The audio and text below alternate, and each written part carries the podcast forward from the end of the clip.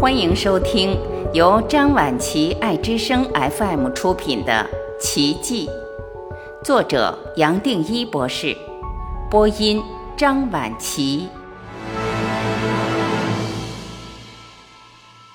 八十二，飞行物。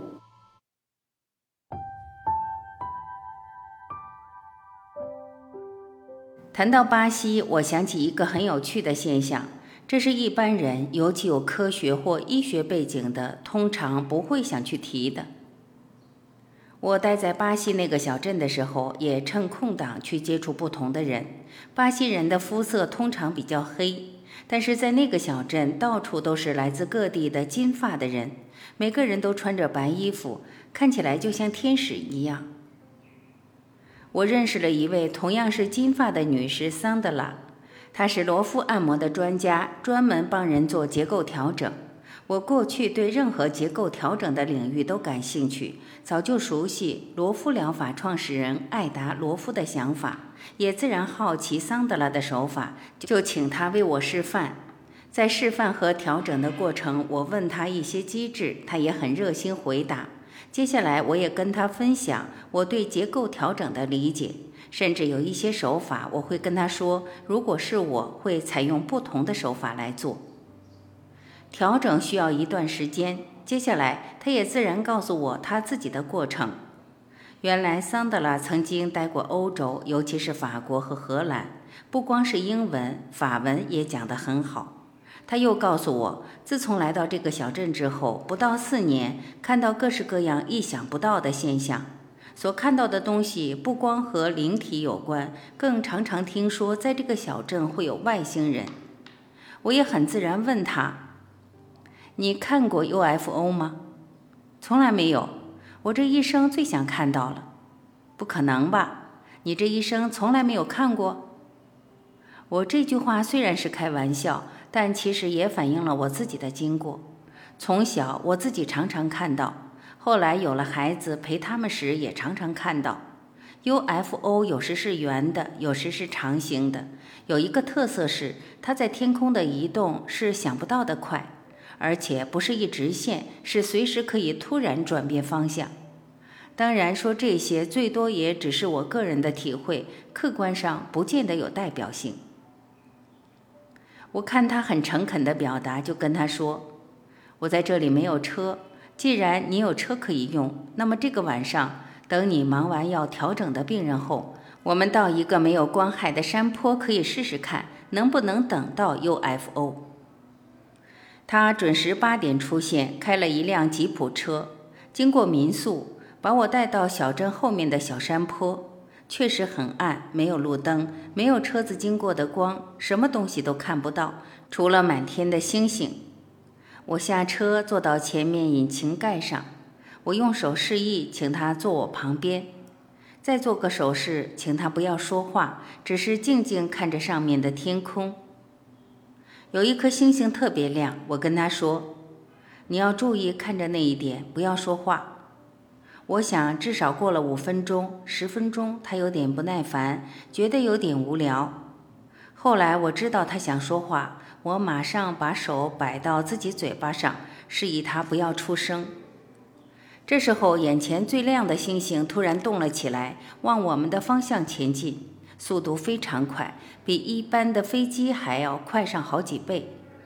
走到一半，又突然分成两个，在距离我们几百公尺左右的地方停下来，闪着蓝色、黄色、绿色、红色、紫色的光，而周边还有一圈微微的蓝光。从我的眼睛，我只看到下方在转，而且闪出来不同颜色的光。这时，桑德拉也用巴西话喊出来：“我的天哪，它在转！”你可以试着跟他说 “hello” 啊。事后我们比对了经验，桑德拉说他看到了上下都在转，和我看到的不一样。我也不能确定谁是对的。我想这一幕大概停留了三十秒，而且完全固定在同一个点，看不出来任何移动。这两个点突然来，突然的一起往后退，速度快到来不及看清有没有合并成一个，也就消失了。接下来我没有说话，桑德拉也不讲话，在那里发呆至少几十分钟。我看到他很努力地看着天空，还可不可以找到其他东西？我一生中第一次，没想到有那么美的东西。是啊，在这个小镇什么都可能。接下来他不断的重复：“你改变了我的生命。”我忍不住跟他说：“这种外在的事物不可能改变我们的生命，非但这种现象不值得追求，甚至灵体的疗愈一样都不值得追求。它本身不会带来任何人生的解答，不可能带来快乐的钥匙，也没有什么代表性，全都是头脑投射出来的。这些现象其实跟一朵花、一颗石头、一片草地没有什么差别，也没有什么好值得去期待的。”可以影响的最多还只是自己。我劝他把这当做一个幻觉，最多只是来对自己做一个祝福，鼓励自己继续往前走。我知道无论如何，他很明显受到很大的震撼，不断跟我说谢谢，也抱着我不放。我可以感觉到他的眼角在流泪。当然，我说我的，桑德拉看来还是被这个经验愣住了，也不晓得有没有听进去。我后来很少跟他联系，也没有再听到他的消息。我会分享这个故事，因为人间有很多现象被我们很快的排除，但是只要观察，其实很多人都看过这种现象。光是我就遇到不少这样的人，只是看到这种现象的人，通常也不会特别跟别人去分享，也不在意别人对这种事情的分析。甚至会看到的人，通常都会看到好多次，而不只是一次。至于看到或不看到有什么意义，其实我也不清楚。后来也不觉得这有什么值得稀奇。我记得有一次在亚洲看到两个一样的 UFO，那一次身边的人都看到，他们也没有认为多特别。有趣的是，无论世界哪个角落，只要会出现 UFO，这个地方的能量场确实不太一样，好像比较高或比较快，总之比较特别，才会让这种现象浮出来。从我的角度来看，重要的并不是 UFO 本身，而是这些地点竟然可以让这些现象发生。就好像这样的地点本身会促成各种特异的现象，不止 UFO，也包括身心的疗愈或意识的提升。然而，我会分享这个有另一个用意。我们看到这个世界，最多只是透过五官去体会，而人类还不断的往外、往别的地方，甚至别的星球在找生命。一般人想不到的是，就在我们生活的同一个空间，都可能有其他的生命，只是这个生命的波动和我们五官接收的范围并没有重叠，而且不重叠的部分有无限多的可能。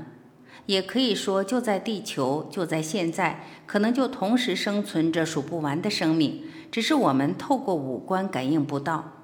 这些生命，假如很先进，也许可以把它的频率或波动偶尔稍微加快或放慢下来，落到跟我们的感官可以重叠的部分，而有机会让我们看到或体会到。